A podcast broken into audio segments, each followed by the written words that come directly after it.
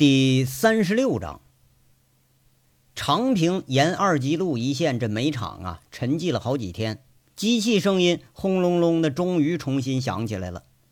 第一批被堵的重卡一回厂之后，这倒是让厂子里头暗地里松了口气，最起码赵三刀他松了口气。你要再不出煤，这可都没有地方放了。那差不多十天了，那是只进不出，眼见着现金是哗哗往外出。那这心里还真有点发虚，你万一说价格再动一动啊，万一来一块大雪封路，或者万一再来个其他意想不到的意外，那可不就更惨了吗？这越是挣钱的买卖呀，赔钱时候它也是越快。那煤炭冬夏的差价最高能差到一百多块钱，真正的好玩家人玩这东西比开煤矿还挣钱呢，瞅准时机就囤煤，稳赚不赔。而冬天它销量大呀，价格高啊，但是市场波动更大，最难把握，最怕的就是出不了货，给压死喽。好在呀，现在危险是过去了。这些天，赵三刀每天晚间新闻，什么新闻联播，早间凤城新闻，他都准时都得听听。那什么新闻他也不关心，就关心新闻后头那个天气预报。哎，幸好啊，没听着让他很担心的消息。赵宏伟是下午四点的时候到了赵三刀主镇的红星煤厂，旗下最大的一个煤厂就是这儿。那去的时候啊，十几辆重卡已经开始装车了，一百多辆刚刚返回的重卡装上煤以后，就要马不停蹄的出省。大车呢，基本都是俩司机一个助手，这车歇人不歇。这次一歇歇了个十多天，全都快给憋疯了。车呀停在场外。赵宏伟下车看了看，场外排着长队呢。看这个样啊，没个俩仨小时的，反正也装不完。这已经装好的车就停在路边，司机们有的正在那检查轮胎、油箱，完了趁着这清闲机会做点必要的养护。一会儿还得集中在煤厂不远的那个饭店再吃一顿，然后就是长驱直走，直到第二天凌晨出了省，那才能有休息，并且能有时间吃第二顿饭。要说这个是归有归路，是蛇有蛇道，个人跟个人的那挣钱门道都不一样，是吧？司机也有司机们特有的生活方式和这来钱的门道。煤厂和司机相互依附的关系很是紧密，一荣俱荣，一毁俱毁。只有说你这煤厂足够大，才能吸引到更多的车队来这儿拉煤呀、送煤。而且有时候啊，煤厂接着生意以后，也会照顾着车队。这进场的时候，看着赵三刀正指挥着几个人把备用的装载机也给开动了。这大型流水线没有，小型的装一辆四十吨大卡车呢，差不多得要二十分钟。这两台机械那还真就不太够用。看着赵宏伟进来了，赵三刀喊着就上来。那外面轰轰隆隆，那机器声太大，说话也听不太清楚。俩人搂着脖子、抱着腰的就进了煤厂厂长办公室了。一边走啊，这赵三刀一边说：“宏伟哥，你看你这着急的啊，这路不是开了吗？天黑就上路了。我能不急吗？你这三个煤厂囤货囤了九万吨了，压了我四千多万流动资金，又从总公司又给你拆了一千万。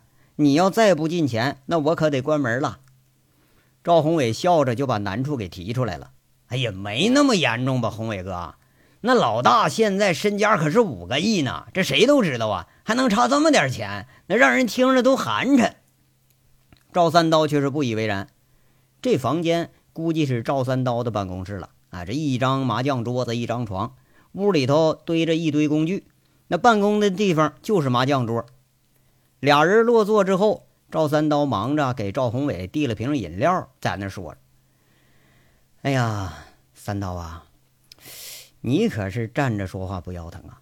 五个亿差不多都是不动产，那股份能和现金比吗？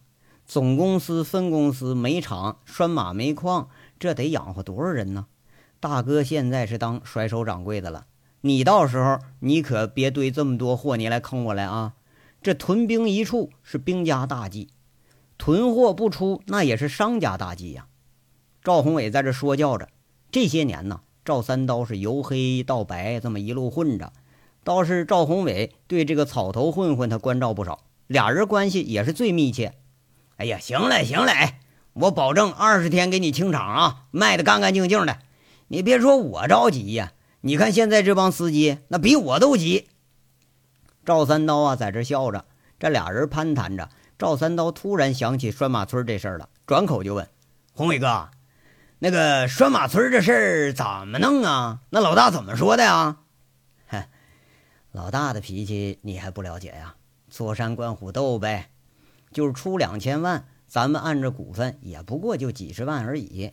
老陈这回他可赔大发了，我看村里人这次是铁了心了，要狠宰一笔。不过很可惜呀。”这个月可指望不上拴马矿的销售现金了，先晾晾吧。赵宏伟也是笑着说着，这赵三刀倒也知道一点内情，他听完了也是不禁莞尔了。俩人都知道老大的脾气，那看着别人倒霉时候，绝对不会过去帮你一把去，不给你落井下石，那都算是好人了。哎呀，他妈的，这么赌啊！这个老陈这王八蛋，那铁路集运站可是要赚大发了。这十天就他那儿能出了货，让这老小子出出血那就对了。哎，对，红伟哥，这回那个惠阳可是又起死回生了，堵车的那里头差不多有一多半都卸他那儿了。咱们这儿堵了俩月的货源都不如人家堵几天车，人家收的那价比咱们还低呢。赵三刀有点悻悻地说着，这事儿真还就有点始料未及。先顾咱们要紧。咱们呢都快被这货给撑着了，还能顾得上人家呀？这事儿先放放再说。反正啊，他再收也是赔钱。老谷整他们那三百万，今年冬天那就是天天堵车，他能抹平，那挣够，那也就是不错了。再忙活，那还不是给咱们忙活吗？这厂子你可得把好了啊！现金从现在开始一天一交，我这边我急等着用钱呢啊！哎呀，你放心吧。黑金一出，马上真金白银这就回来了。赵三道立马拍着胸脯跟了赵宏伟下保证。俩人又聊了一会儿，又有人喊着赵三刀的大名。这进门商议，司机说要来赊货来了。那平时手里都捏得很紧的赵三刀，这次倒也挺痛快，摆摆手答应着：“先打白条，先拉货啊！要说也没招，你还得先出货要紧呢。”赵宏伟看看这煤场堆积如山的原煤，现在这心里头也确实都不是个滋味辛辛苦苦好几年把这市场收回来了，现在这东西那就像个烫手的山芋似的，你看着吧，让他就有点心惊胆战。这次堵车，赵三刀趁着混乱他压价，朱前锦授意说能吃多少吃多少。这三个煤厂积压了将近九万吨的货，手里可控的现金现在基本都变成煤了。甚至啊，最后连前锦公司的六百万现金、红旗宾馆二百万，这全都投入到煤厂里了。账上的钱只够给两个月的人工费了，这消耗的了。这个庞大的企业机构真正的股价有多结实，赵宏伟比谁都清楚。五个亿的资产，差不多啊，得有百分之八十的负债率。那可控资金不超过七千万。一直善于钻营的老板。每年都要把大批的现金去四处打点，这些钱那都是没法抹平的黑账。如果说不是拴马村这俩煤矿销售收入在账面上可以，在外人看来吧，前景公司以及这下属的物流煤厂个个那都富得流油。曾经有人评论前景公司的这个前程似锦啊，说是长平民营企业的旗舰。可赵宏伟他可心知肚明啊，两年多以前。朱前锦名下的黑矿被一股脑给炸平之后，其实这就已经到了穷途末路了。这两年不过就是靠着资本运作，空打空的给套回来这么多股份。特别是近期这老板呀，也不知道从哪儿听到了说煤焦领域要有大动作的消息，忙着往国外安居转移资产呢，甚至已经有了把这个资产变现的小动作。那下面的人是一个比一个黑。那都是想办法往自己兜里头装。相比之言，倒是这个赵三刀，那还算是有几分义气，处处他还想着大哥这个摊子呢。话说呀，平时他们这儿啊，支出还就是靠着这三个大煤厂在这支撑着。赵宏伟离开这个红星煤厂回长平，路过古建军经营的荣新煤厂，这厂子里忙忙碌碌，也在那儿装车呢。却见古建军搂着一个穿着妖冶的女人从私家车上下来，在厂子上指指点点。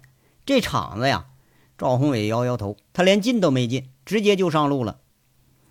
这个旗舰呐，就即便它真是一艘旗舰，也被这群暴发户给折腾的是千疮百孔了。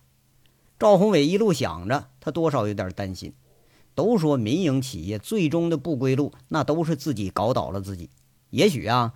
那钱锦最终的归宿也将是随着大溜，那不会出现什么意外。咱再说说金根来这边，人家金村长啊，接到电话的时候已经是快到换班的时候了，哼着个小曲儿，还专门从村口小卖部买了一瓶十五块钱的杏花村回去了。杨伟来了，那这得好好犒劳犒劳啊！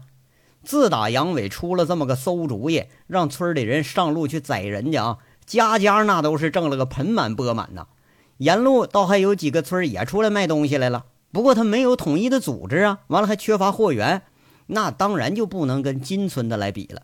差不多这全村人在这次堵车都有所斩获，挣的最多的是金大圣啊，那小解放十天差不多挣了两万，那快都把车钱挣回来了。再加上啊，都知道煤厂跟村里合作呢。不但有活可以干，而且到年头了还有分红。哎，你现在个个看村长那眼神儿，那是七分敬畏，三分巴结。金根来从来就没觉着说当村长能当的这么牛逼，这么惬意过。这事儿咱得感谢一个人呐，感谢那个咱惹不起的人。村里人呐，对他是敬畏，而他对这个人也是一种敬畏。这一路打着招呼回了村，进了门了。喊着媳妇儿，掀开门帘子，就见杨伟他们几个围着吃饭的小桌子在那发呆呢。桌子上放着自己那套家伙事儿。看看杨伟脸色不太好看，这金根来呀，一脸亚色，问了：“这咋了吗，小杨啊？啥事发愁成这样啊？”金叔啊，这啥东西这是啊？杨伟指指桌子上，奇怪，而且他有点不高兴了。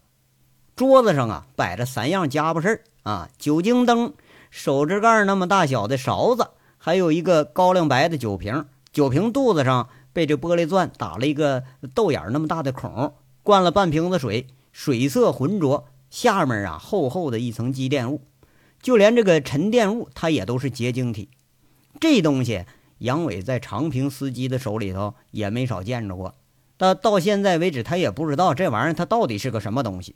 不过很敏感的杨伟啊，总觉着这不能是什么好东西，这肯定是加热什么东西来吸食的，过滤，然后这才能有沉淀物啊。可是偏偏看了半天吧，连杨伟这见多识广的也不知道这是些什么玩意儿。哎，不知道自己知道的那个任何一种，跟这他也靠不上谱。那金根来不以为然的答应了啊，那个是俺们吸的那个面面。就面面瓶就是，这什么东西？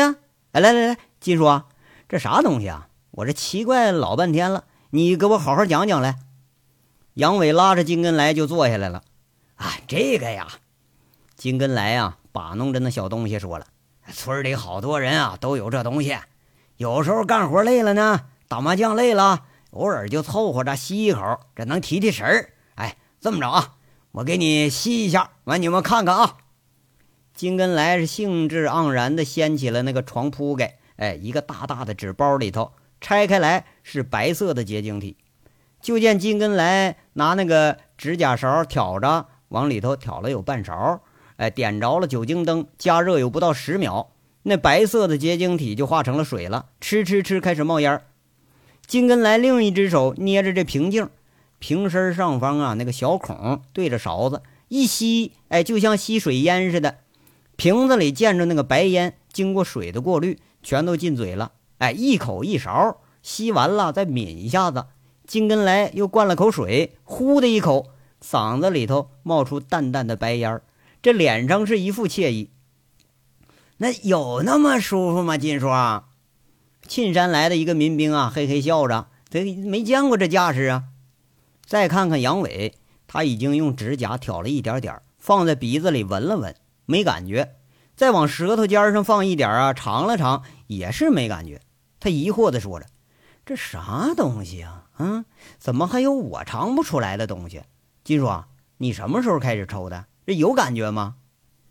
杨伟很纳闷儿，在部队时候啊，见过、闻过、尝过，呃，集过的这个毒品，那品类得有十几种，尝不出来的话，那好歹总应该能知道吧？偏偏就这东西还闻所未闻，那这还真就有点稀罕了。啊，没啥感觉，就是闲了吧就抽抽，忙起来就忘了。这东西也没个啥瘾，跟村里人打麻将打累了，有时候抽一口，瞎高兴呗。我知道你想啥呢？这不是毒品啊！你看啊，这个路上赶大车的、拉煤车的、开出租车的、那派出所的，大部分都抽这玩意儿，就图个好玩呗。这个老金给解释着，看样啊也知道轻重。杨伟挺诧异的说着：“这不是毒品，这是什么玩意儿呢？我怎么从来就没见过呢？”哥，那是你不注意，连拴马村都有这东西。这金刚在旁边说话了，看样啊，这玩意儿他也尝过。哎，来来，那我尝尝来。杨伟兴致来了，老金把勺子一递，杨伟按照老金吸的步骤，一曲的猛吸了一口，浓浓的白烟进了喉咙，倒是很顺滑。这又是过滤了，是不是？还真就没有刺激的感觉。不过呀，偏偏就连他都可能说一点感觉都没有。这放下瓶子之后，却是更诧异了。难道这玩意儿你说还真是玩的？他狐疑的说一句：“哎，这玩意儿还能真是玩的？派出所对这东西都不管？还不管？他们还吸呢。现在不光是咱凤城，我那女婿下河南那都有这东西。”老金又说出一句来：“不是我怎么看这玩意儿像毒品呢？”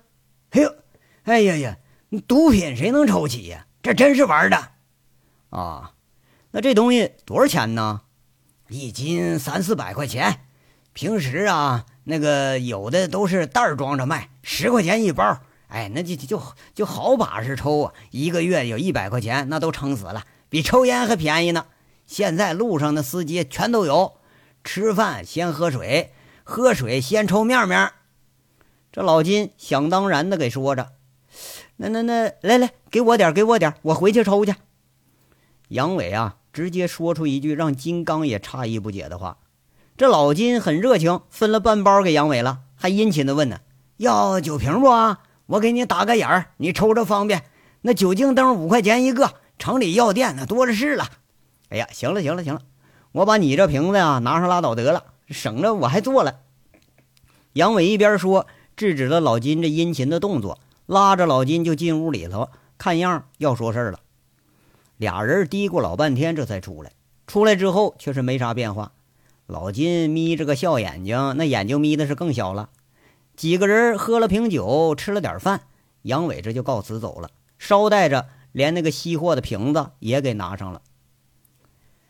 话说呀，有一个小小的变故，没引起谁的注意。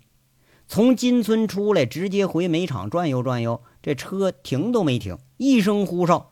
院子里停了一辆蓝底儿白身的桑塔纳，立马跟着越野车就开始往外走。这两辆车顺着煤场向南行驶了有二十几公里，停下来了。金刚他们几个正诧异呢，贼溜小跑着拎着一大包东西就上来了，顺着车窗户往里一扔。杨伟就忙着开始分发：“快快快点快点啊！一人一件，都给穿上。”车下边，轮子从后座抽出来准备好的东西。那是一张双面胶的裁板纸，小心翼翼撕开了就给贴车上了，一个“工”字，一个“路”字。这贼溜看着在那指挥，高高点，高点！我说轮子，你这他妈行不行啊？我怎么越看越像假的呢？那轮子笑着在那说了：“我倒想用真的，那我敢吗？我。”然后他把最后俩字给贴上了，四个字一连起来：“公路巡警。”这贴完字儿啊。轮子从车后备箱里头抽出来警灯，往车顶上一放，哎，这像模像样的，这就是一辆交警专用车了。贼溜在那呲着嘴笑，哎，轮子，这是那个哪个报废车里的东西啊？这玩意儿能亮吗？哎呀，能亮个屁！里头那线和灯都坏了，没地方配。这玩意儿管制太严。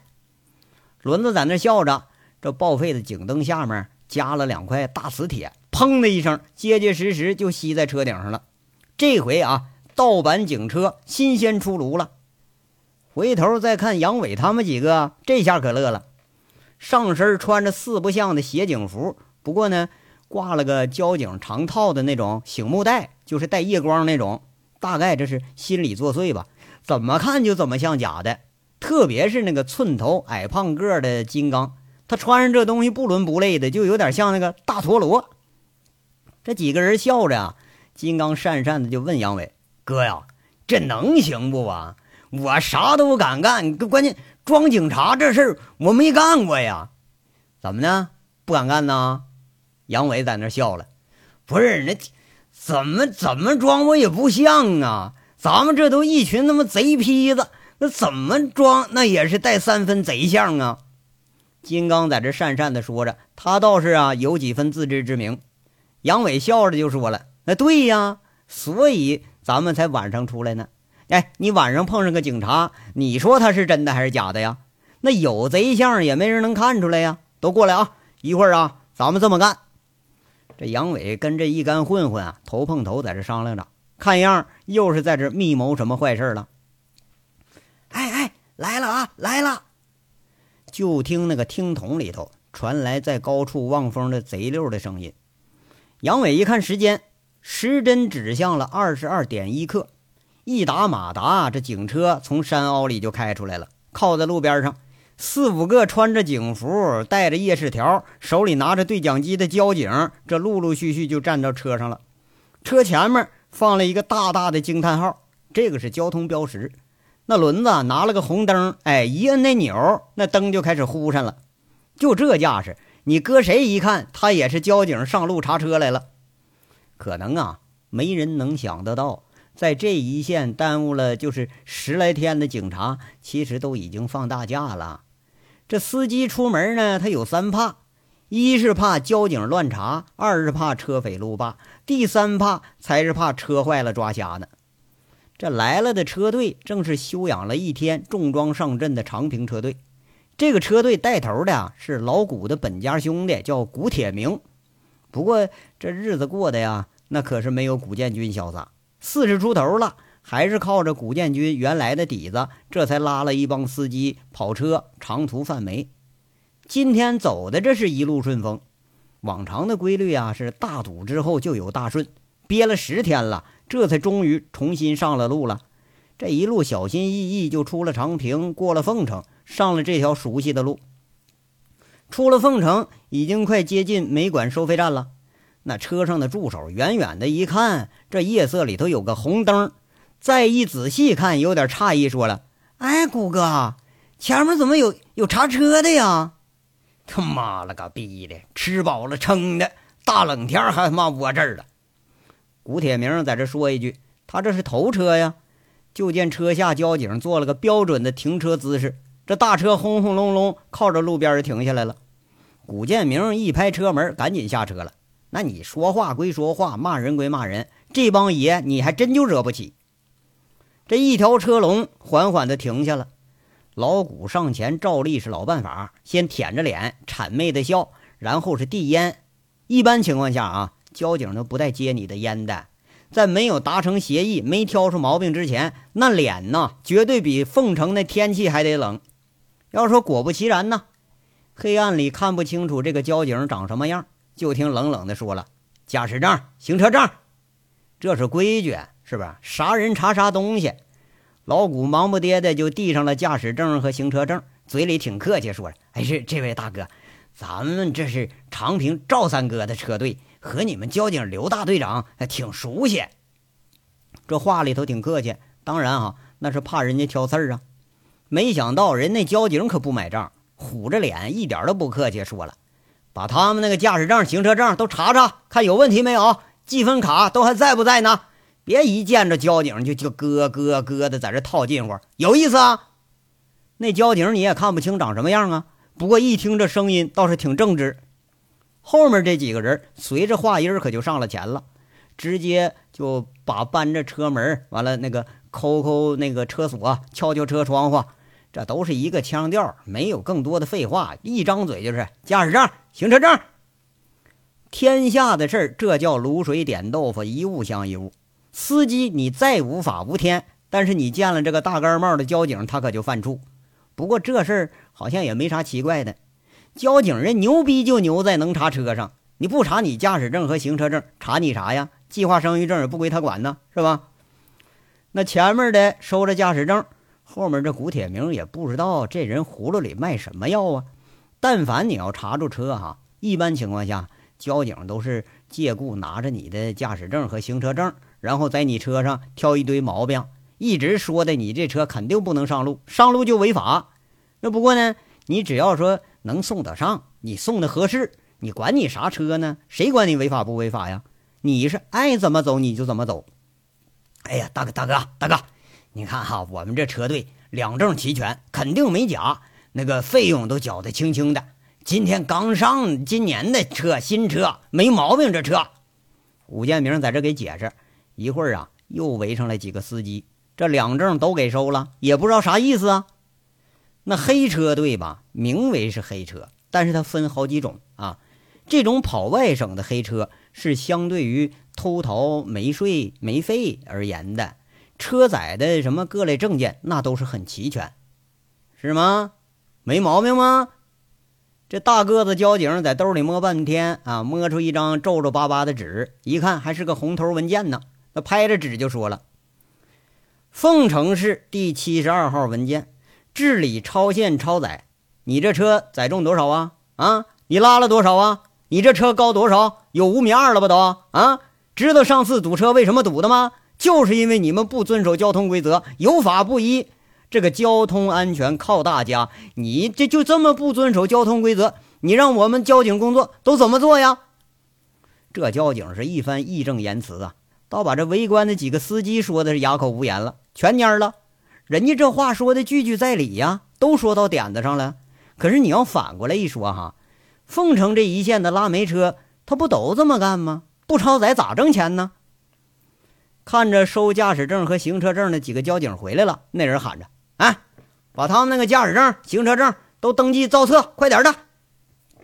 这重车超载超限，那是凤城运煤老毛病了，不是说今年才查，那是年年都查。但是呢，查也白查，照抄不误。那怎么说呢？不抓你吧，你拉多少都不是事儿；要抓你的话，这大大小小全是毛病。”这几句话说的，司机就心虚了。围在一起商量，看着那几个交警啊，在警车里头已经开始登记了。心虚不已的古建明赶忙打电话请示。一会儿功夫又回到车边上了，手里头哎攥了一摞子钞票，使着眼色让司机们啊全都上车。哎，他朝着警车旁边站着那人，悄悄就往那人手里头塞，一边塞一边说：“大哥，大哥，小意思啊，两千块钱，你看行个方便行不行？现在这都十点多了。”那我们找人也没地儿找去，不是吗？回头啊，赵哥来凤城来拜访你们三中队领导，你看怎么样？那人笑着，哎，一看好像挺满意，不过却把钱给退回去了，没收。拍拍古铁明肩膀，笑着说了：“ 放心，兄弟，都自己家人，谁查谁呀？知道你们是红星煤厂出来的车队，赵三刀我认识，钱呢就不收了。今儿啊，不查你们车，也不扣你们本儿。可是呢。”我们得公事公办呢，我们呢就是做个统计调查啊，看看一天这个超载车能有多少。上面这不准备要大查呢吗？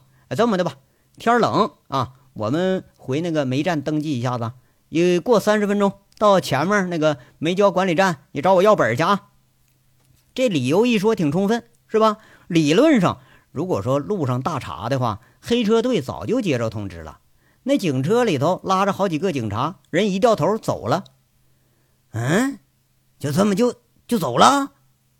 古铁明隐隐的就觉着有哪儿不对，可是他可不知道究竟是哪儿不对。不过这时间耽误不了啊，上车一鸣笛儿，车队也缓缓的向着煤焦管理站开过去了。这帮人呢就在这等啊等，哎，接着还等啊等，都快他妈到零点了啊，就。半夜十十二点了，古铁明毛了，两证不随车，你咋出省啊？啊！等到了煤管站，找了一圈人压根儿就没这人没这车。你往回一打电话更毛了。长平后面跟来俩车队，在一个多小时里头遭遇差不多啊，都让交警把这驾驶证和行车证给拿走了。这可比施了定身法还厉害呀！没证没照，你这重卡还真就没人敢跑长途。这回嘛坏事了，这古铁明是叫苦不迭。哎呀，惨了！他妈了个蛋的，这都啥世道啊？连警察都出假的了。另一面，杨伟一行的车里头是笑声不断，一个多小时里头一直就笑声不断。第一波啊，绕过梅管站，绕上了高速路，从高速路直奔长平。哎，这半路绕进了二级路，堵了第二波车。哎，紧跟着呢，马不停蹄又奔袭十几公里，把最后一批小车队也给收了一遍。那办交警拿着行车证和驾驶证，简直都比在自己兜里掏东西还方便呢。这警标一撕，警灯一卸，那车恢复了普通桑塔纳的样了。这两辆车奔袭了二百多公里，收了能有二百多套行车证、驾驶证。他大摇大摆往回走了。杨伟在车里头啊，血笑着数着手里这个蓝色的、深色的这个驾驶证和行车证，喊着开车的轮子：“哎，轮子，轮子，开慢点后面没人撵你呢。”轮子答应一声。后座上过了一把瘾的金刚，嘿嘿笑着，伸着脑袋说：“哎呀，哥呀，这司机见了交警真老实啊！啊，我从头到尾就说五个字儿啊，就是这驾驶证、行车证啊啊！哎呀，这一个个老老实实全给我了。”杨伟在那说着：“哼，除了见交警老实，他妈见了谁他也不老实。”轮子在旁边说：“哥，咱这拿着人家这证件干啥用啊？”嘿，嘿，没了这两证，我看他们谁敢上路？别说出省了，在凤城他都不敢走。杨伟那是一脸的坏笑啊！那人家补办一个不就行了吗？哼，哼哼，这黑灯瞎火的，你让他上哪儿补办去？就办他也得是十五天以后的事喽。杨伟一边笑一边抖出底了。这个办法也是只有一个目的，就不让你长平的没出省，你重卡出不了省，他们就没治啊。几个人一下醒悟到这是全笑了，笑着呢。金刚就说了：“哥呀，干脆咱们连那个收本带罚款，那这都办了，这多好啊！这家伙一晚上得罚多少啊？嗨，就该你胆儿大，你发怵啊；该你胆儿小，你这比驴胆子还大。收钱那性质可就变了啊！”杨伟立马说他一句：“那这东西咋处理呀？这么大一堆呢？”金刚拎着杨伟递过来的两个大塑料袋子，诧异的问一句：“你说这玩意儿也不能吃，也不能喝？”杨伟还挺仔细，把这个驾驶证和行车证给分开了，分了两包。杨伟在那儿又笑了：“嘿嘿嘿嘿，哎呀，给赵黄群送一包去。那个货呀是见钱眼开，让他好好宰一宰赵三刀的车队，让他们啊先斗个不亦乐乎再说。”车开了能有十分钟，路边啊。有一栋标志着“司机之家”的饭店，前面贼溜、贼头、贼脑的金刚呢，趁着黑把一包全是驾驶证的那个包扔到了饭店左近的垃圾堆。这几个人的车远远的过了两公里，轮子架着红外线望远镜，众人诧异的看着杨伟从车里头翻出一个小皮球，换了个手机卡。这小皮球咬在嘴里，他就开始说话了。这章到这儿就说完了，下章稍后接着说。感谢大家的收听。